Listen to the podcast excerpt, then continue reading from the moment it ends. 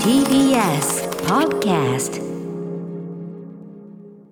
時刻は6時30分になりました。12月3日金曜日です。TBS ラジオキーステーションにお送りしているアフターシックスジャンクションパーソナリティは所属事務所会議室からリモート出演しております。ライムスター歌丸です。そしてはい金曜パートナーは TBS ラジオ第6スタジオからお送りしております。TBS アナウンサーの山本貴明です。ここからは週刊映画辞表ムービーウォッチメンです。今夜歌丸さんが扱うのはソウルの女王アレサ・フランクリンの半生を描いたリスペクトです。では歌丸さんお願いします、はいやらせていただきます。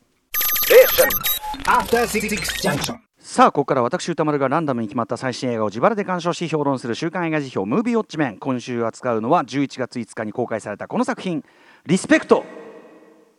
ドリームガールズでアカデミー助演女優賞を受賞し歌手としてもグラミー賞に輝いたジェニファー・パドソンが、えー2018年にこの世を去ったソウルの女王アレサ・フランクリンを演じた電気ドラマ。少女の頃から抜群の歌唱力を持ち天才と称されたアレサはショービズ界で大成功を収める。しかしその裏では尊敬する父愛する夫からの束縛や裏切りに苦悩していた。やがて彼女は自分自身の力で生きていく覚悟を決める、えー共演はフォレスト・ウィティカーメアリー・ジェイ・ブライジなどがあります。ジェアリメアリー・ジェイ・ブライジがねダイナ、えーワシントンをねめちゃめちゃ貫禄で演じましたね、えー監督は「ウォーキング・デッド」など人気ドラマの監督を経て本作で長編映画監督デビューを果たしたリーズル・トミーさんです。ということで、えーリスペクト見たよというねリスナーの方からの感想をいただいております。ちょっと公開から時間経ってしまったのもあるのでしょうかね、えーメールの量は残念ながらちょっと少なめでございますが、えーあとね僕が1周1万円で逃げちゃったとかねまたあれよくねえなカラミティという俺は反省してるよ、えーだから賛否の比率は褒めの意見がおよそ4割、え同じく4割程度が良いところもあるが悪いところもあるという意見だった。なかなかちょっと割れてるんですかね、え主な褒める意見としてはアレサ・フランクリンの単なる電気映画ではなく彼女を人種差別や性差別と戦った一人の選手として描いたのが素晴らしいとか、え音楽が生まれる瞬間を見事に捉えているとか、えジンファー・ハドソンの歌がうまいなどございました。一方否定的な意見としては歌はいいがストーリーは退屈とか、えー要素が多すぎてまるでダイジェスト映画のようだった、えージェニファー・アートソンの歌唱力は認めるがアレサ・フランクリン役はさすがに荷が重いなどございました。代表的なところをご紹介しましょう、えー、黄緑さん、えーアレサ・フランクリンの半生を描いた映画という触れ込みでてっきり歌手としての成長や浮き沈みを追いかけた物語かと思いきや、えーキング牧師との関係や教会及びゴスペルとの結びつきさらにダンソン女妃の色濃い当時の音楽産業への反抗を描いた一種のスターフード映画であったことに驚きました。今年同じ時期の黒人音楽を扱ったサマー・オブ・ソウルが公開されたこともありこの時代の空気感をなんとなく理解していたため投資としてのアレサン・フランクリンの姿が生々しく理解できた終作でしたといったご意見、えーあと若宮さんちょっとこれ、えー、とはしょらせていただきますがえっ、とね私がとても感動したのが楽曲が作られている過程が作られていく過程がとても丁寧に描かれていた点です。これは、えっと、I Never Loved、えーあまあねえーあなただけを愛してという曲を作るプロセスのところですね、えー彼女のピアノの何気ない演奏からギター、ベース、ドラム、コーラスとセッションのように少しずつ入っていき一つの曲ができていく過程を見てとても胸が震えましたしこの映画を通して改めてソウルミュージックがその名の通り魂の音楽ということを認識させられたとても素晴らしい映画だと思います確かにね、あのー今 R&B とかねそういう言い方してますけどソウルミュージック本当だよねっていう感じがする映画ですよね、えー一方ちょっとダメだったという方。美味しい水さん、えー今回のリスペクトですが、イナにカウントしてください。まず良かったのは最後のアメージング・グレイスです。今、後ろで流れてます。えー本当に魂がえぐられるような熱唱で、ジェインファー・ハドソンにアレサ・フランクリンが乗り移ったかのようでした。ただ、映画としてははっきり不細工だと感じてしまいました。世話しない編集で、女性への差別や性的虐待、えー権利問題、公民権運動などを盛り込んだのはいいものの整理されておらず、まるでダイジェスト映像を見ているようでした。そして決定的にダメだろうと思ったのは、最後に本人映像を流してしまったことです。えーまあ、ちょっと端折りますね。これ、要するに、えーえ本人のその歌唱と比べるとジェニファー・ドソンがやっぱり劣って見れちゃうじゃないかみたいなそういうことですね、えーもちろん美術や衣装は素晴らしくプロダクションのレベルは高いのですが駄作というほどではないですがもっと良くなる可能性があっただけにもったいない作品だと感じましたという美味しい水さんでございます。はい、えーということでリスペクト。皆さんメールありがとうございます、えー私もですねえーっと T ジョイ品 T ジョイプリンス品川と TOHOシネマズ日比谷で、え2回見てまいりました。あの公開からずいぶんね時間が経っているんですけど、えー、と特に日比谷で見た時は平日昼にもかかわらず割と年配目の方中心に最終的にかなり埋まってましたね。はい、もうこれもちょ先週の「アイスロード」とも通じますけどやっぱちょっとこう大人が見れる普通の映画っていうかねあの単体で完結するような映画が少ないという問題もあるかもしれませんひょっとしたら。えーということでクイーン・オブ・ソウルポップミュージック全体で見ても、えー一人の歌手としては史上トップ。といっても多分あんまりどこからも文句は出ない級の、えー言うまでもないレベルで本当に偉大な存在アレサ・フランクリンの電気映画です、えーアレサといえばですね日本ではまさに今年5月に劇場公開された、えーアメージング・グレイスアレサ・フランクリンというコンサートドキュメンタリー映画がありましてこれは1972年1月13日14日の2日間、え2日なんですね本当はね。この映画だと2日目の方を実はあのやってるわけですね、えー、ロサンゼルスのニューテンプルミショナリー・バプティスト教会というところで行われたライブレコーディング。それが後にアルバム「アメイジング・グレイス日本題至上の愛チャーチコンサート」になっていくわけですね。これまあアレサ史上最も売れたアルバムなんですけど、えー、とにかくその様子をなんとシドニー・ポラックがえー、監督をとしてその撮影していて。でただただその音と絵がなんかシンクロできないという技術的トラブルがあったとかで長年お蔵入りになっていた素材が、えー、とまあ非常にこう50年弱ぶりにお役作品として完成したというものでして、えー、ただこのライブドキュメンタリーの「アメイジング・グレイス」だけを見てもですね決してその規模として大きいとは言えないこのコンサートがなぜそこまで重要なのか、えー、というのがですねアレサ・フランクリンのキャリアとかあとソウルゴスペルミュージック史に関する知識があんまりない、まあ、僕レベルの観客だとちょっとよく分かんないところもあって割と素材そのまんま、えー、特に説明なしな、えー、音楽作品でもあって、まあ、非常にアレサのねなんかすごく最初緊張気味な表情とか、あの印象的だったりしますけど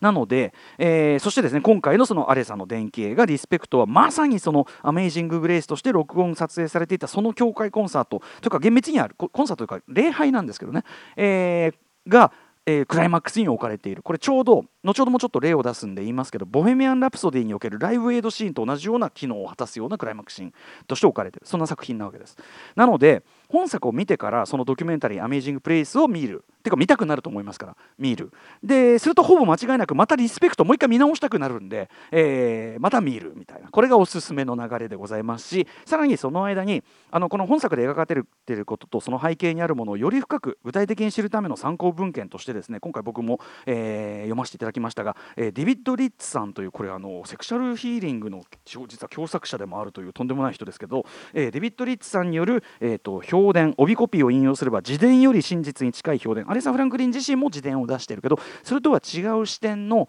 えー、必ずしもアレサにとって都合がいいことばかりではない、えー、ことが書かれた評伝というか、はい。えー、これ新興ミュージックから出ているアレサ・フランクリンリスペクト。まあ、これをまた読むとか。あるいはジェニファー・ハドソンがアレサ・フランクリンとして歌った今回のサウンドトラックとオリジナル版の音源を聴き比べるとか。まで含めれば非常に良しではないかというかね。どんどんどんどん理解も感動も深まっていくという。あとはまあね、先ほどメールにもちょろっとありましたけど60年代アメリカにおける、えー、公民権運動の盛り上がりと、まあ、キング牧師が暗殺されてとかそういうこと、まあ、一般常識レベルで十分だと思いますが、えー、なんとなく分かっていれば大丈夫かと思います、えー、かという僕自身ですねこれ正直に言えばこれまで決してアレサ・フランクリン熱心なファンというわけでは正直なかったんですね。あのー、なんですが結論から言えば僕は涙を流したという点に限って言えば今年一番溢れ出る涙を止めることができない映画でしたね、えー、それはなぜかといえばですね、まあ、分かりやすいと思うのでもう一回例に出しますが「えー、ボヘミアン・ラプソディ」まあ、クイーンの電気映画ですね、えー、このコーナーだと2018年11月30日に表していますがあのクライマックス、まあ、ライブエイドでのクイーンの出演シークエンスですよね、まあ、シンプルにそのライブの様子を見せてるに過ぎないはずなんですよね。様子だけで撮るならば。えー、なんだけど涙が前に飛び出てるんじゃないかというぐらいにドボドボドボ泣かされるのはこれなぜか。だってライブエイドのライブシーンだけ見てそんな泣くってありえないわけで。なぜかといえば当然そこまでにドラマ的に積み重ねられてきた主人公たちの苦悩葛藤がまさに、えー、自らが発する音楽の力によって肯定されていく。つまりそれまでいろいろ苦しいことあった悲しいこともあった悔しいこともあった。その人生の歩み全てが歌によって全肯定されなんなら祝福されていくそういうこう一点突破型の構造があるわけです。それが強烈なカタルシスを生むという。それがあのボセミアン・ラプソディめちゃめちゃこう感動作というかねに強力な作品にしてるわけですよね。例えば、えー、ボヘミアン・ラプソディは。でこのリスペクトもしかりで、えー、アレサ・フランクリンという、まあ、後ほどちょっとね言いますけど実はなかなかに複雑な闇を抱えた。で時には矛盾した。非常に混乱したところも多々ある、えー、人物。厄介な人物でもあります、えー、困った人でもあるんですが、えー、人物だからこそうんでそれはでも例えば矛盾してたり混乱してたりもする闇を抱えてたりもする。これ人間全てがそうなわけですよね、えー、そうなんだけどそれが同時にそれ自体まさしく天の恵みアメイジング・グレイス驚くべき恵みと言うしかないような圧倒的な歌声の力によって自分という存在ひいては人間という存在全体を肯定していくなんなら祝福していく、えー、なぜならこれほど美しいものを表現し受け取ることが我々にはできるのだからというような。そしてそれを何て言うかな問答無用で納得させる力が、まあ、もちろんアレサの歌声にそして本作のジェニファー・ハドソンのパフォーマンスにあるというそういうこう巨大なカタルシスに、えー、さっき言ったようにねクライマックスが到達するという、えーまあ、そういう作りになってるわけですこのリスペクトは。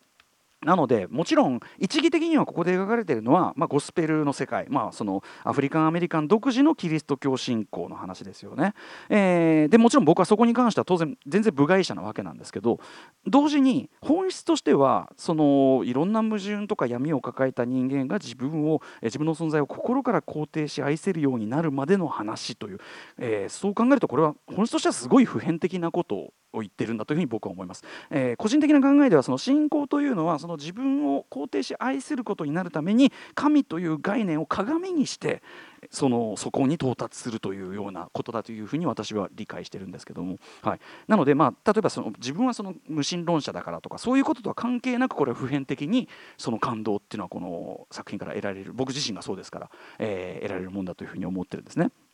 逆に言えば、えー、アレサ・フランクリンというその天才歌手が実は抱えていた本当に複雑な闇矛盾混乱というのを、えー、そこまでにどう描くかというのがポイントになるわけですよね。で当然のことながらですねこれは本作もですね、まあ、アリサ・フランクリンという人の人生とかキャリアその史実とか事実に対してそのこの映画独自の解釈をしているわけなんですね。これが別に絶対唯一の真実であるというわけではないんです。えー、一番大きいところでどう解釈しているかというとやっぱりお父さんや、まあ、パートナーなど男性から受けた抑圧支配そして暴力、えー、というのがですねその特殊な、えー、生育環境にいたこともあって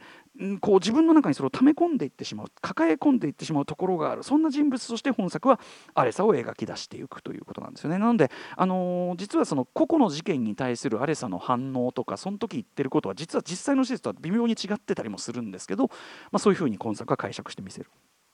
まず開幕しばらくですね少女時代の描写が続くんですけどここからしてもうちょっとこうすごく複雑っていうかもっと言えば非常に不穏なものがあるわけですその言っちゃえば宗教的な厳格さと芸能界的なわい雑さ奔放さがないまぜになったような環境にいるわけです。えー、で実際ですねこれ先ほど言ったあの評伝アレサ・フランクにリスペクトによればそのゴスペル巡業これ劇中でも描かれてましたねそのゴスペルの巡業に行くんだゴスペル巡業の世界というのはセックスサーカスと呼ばれるほど性的に何でもありまさしく矛盾した世界だったはそうなんですね。でそのことはこのリスペクトでもさりげなくですがしかしはっきり言及もされてます、はい。あのダイナ・ワシントン、えー、メアリー・ジェイ演じるダイナ・ワシントンがあんたらがどれだけ不死だらか知ってるよみたいなことを言いますよね。だから端々のあるいは牧師の娘っていうのがそれ以上は言うな！みたいな。そういうあれで匂わせたりするわけですね。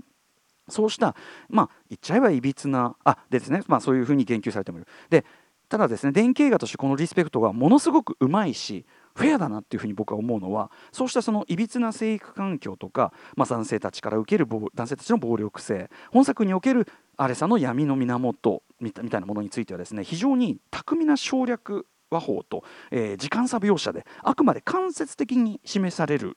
のみなんですよね。それがすごく実はこの映画特にアレサの電気映画としてはめちゃくちゃフェアだし理にかなってると思うんですね。例えば、えー、アレサのお母さんっていうのがこう出てくるわけです。で子供たちも離婚はしてて。で子供たちをこうなんか週末とかねこう過ごすために迎えに来る。その時に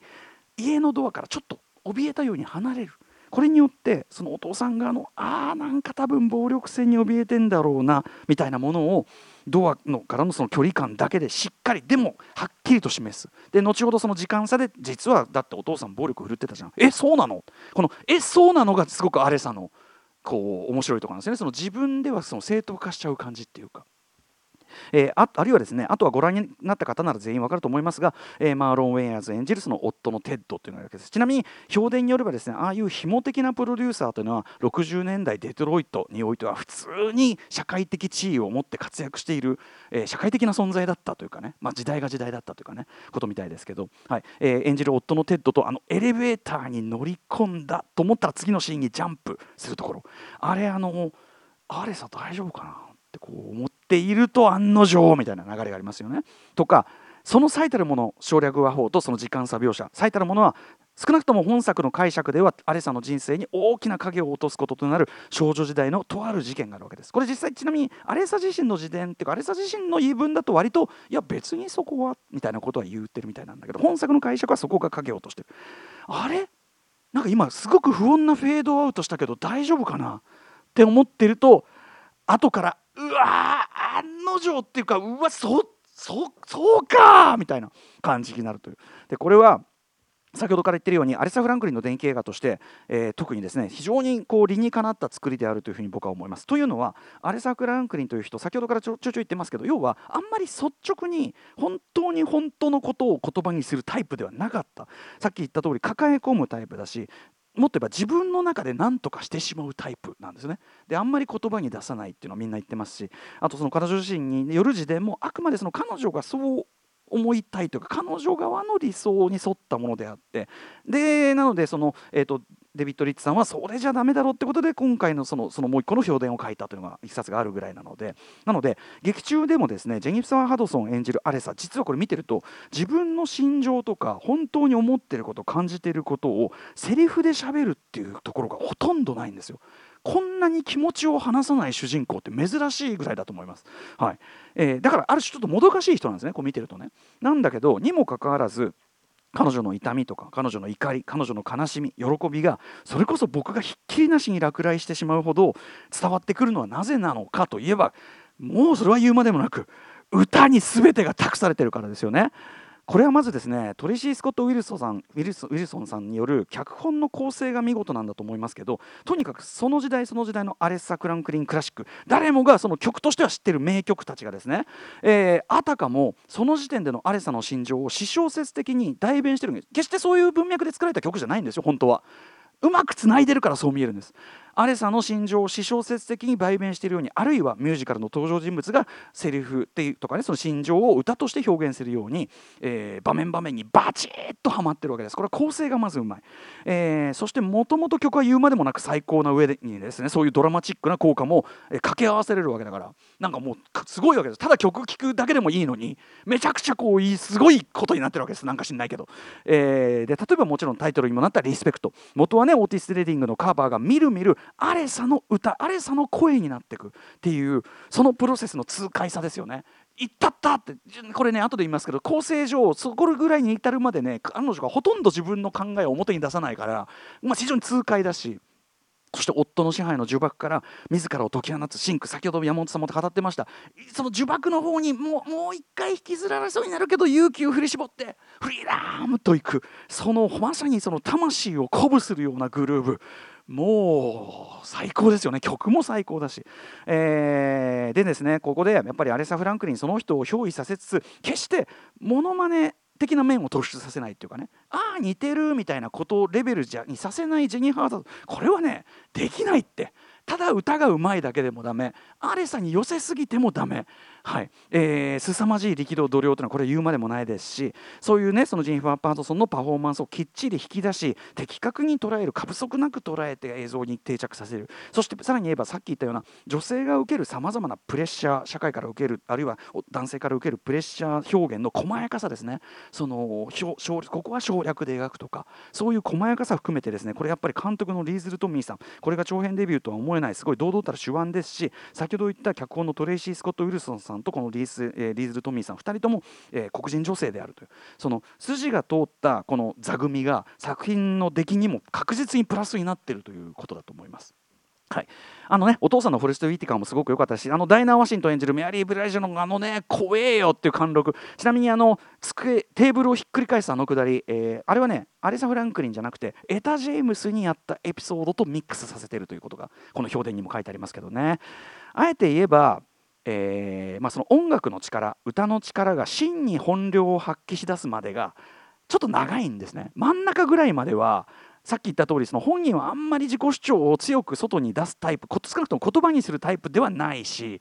歌もなんか不本意な感じで歌ってるのが続くので正直前半はもどかしいっていうかストレスフルに感じる方は多いと思います。でそれはね当然クライマックスのカタルシスのためとしてもちろんありとしてもならばこれ僕のなんていうか考えですけど頭の方にそれこそクライマックスアメイジング・グレイスに向かう直前この話が行き着く先っていうのを観客にちょい見せしておくことでその興味の推進力を担保しておくっていう手はもうちょっとあったんじゃないかなとは思うけどただそれをその構成にするとあまりにもボヘミアン・ラプソディなんですよね ちょっとボヘミアン・ラプソディに似すぎちゃうからっていうのもあったかもしれませんねそれをしてないのは。えーいずれにせよですね先ほど言ったようにクライマックスアメージングプレイス、えーグレイス、えー、と歌唱のですねそれ自体もう人間という存在そのものへの祝福でもあるような、えー痛みや闇を抱えているからこそ尊い輝きっていうのはこれ本当圧巻ですし音楽そのものに音楽的な力をあまり強く持たせてしまうのは危険だというふうに私日頃から言ってます、えー例えば歌を歌っただけでその場にいる全員が涙を流して感動するみたいな描写は逆に大げさすぎて気持ちが引いちゃう。危ないよということはよく言っていますが本作に関しては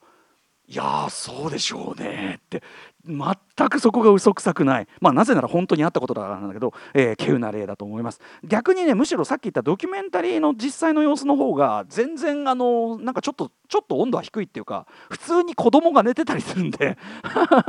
ね。ということで当然ドラマチック度は実際よりももちろん劇映画ですから上がっているし。そして僕はここ肯定的なんです。さらにそこからエンドロールで本人によるナチュラルウーマンの歌唱と写真のコラージュが出てくるんですけどね、まあ、確かにジェニサワ・ファドソンにはちょっとかわいそうなとこかもしれない。っていうのはジェニサワ・ハドソンが十分神レベルまで持っていったその歌の良さの確かに本人は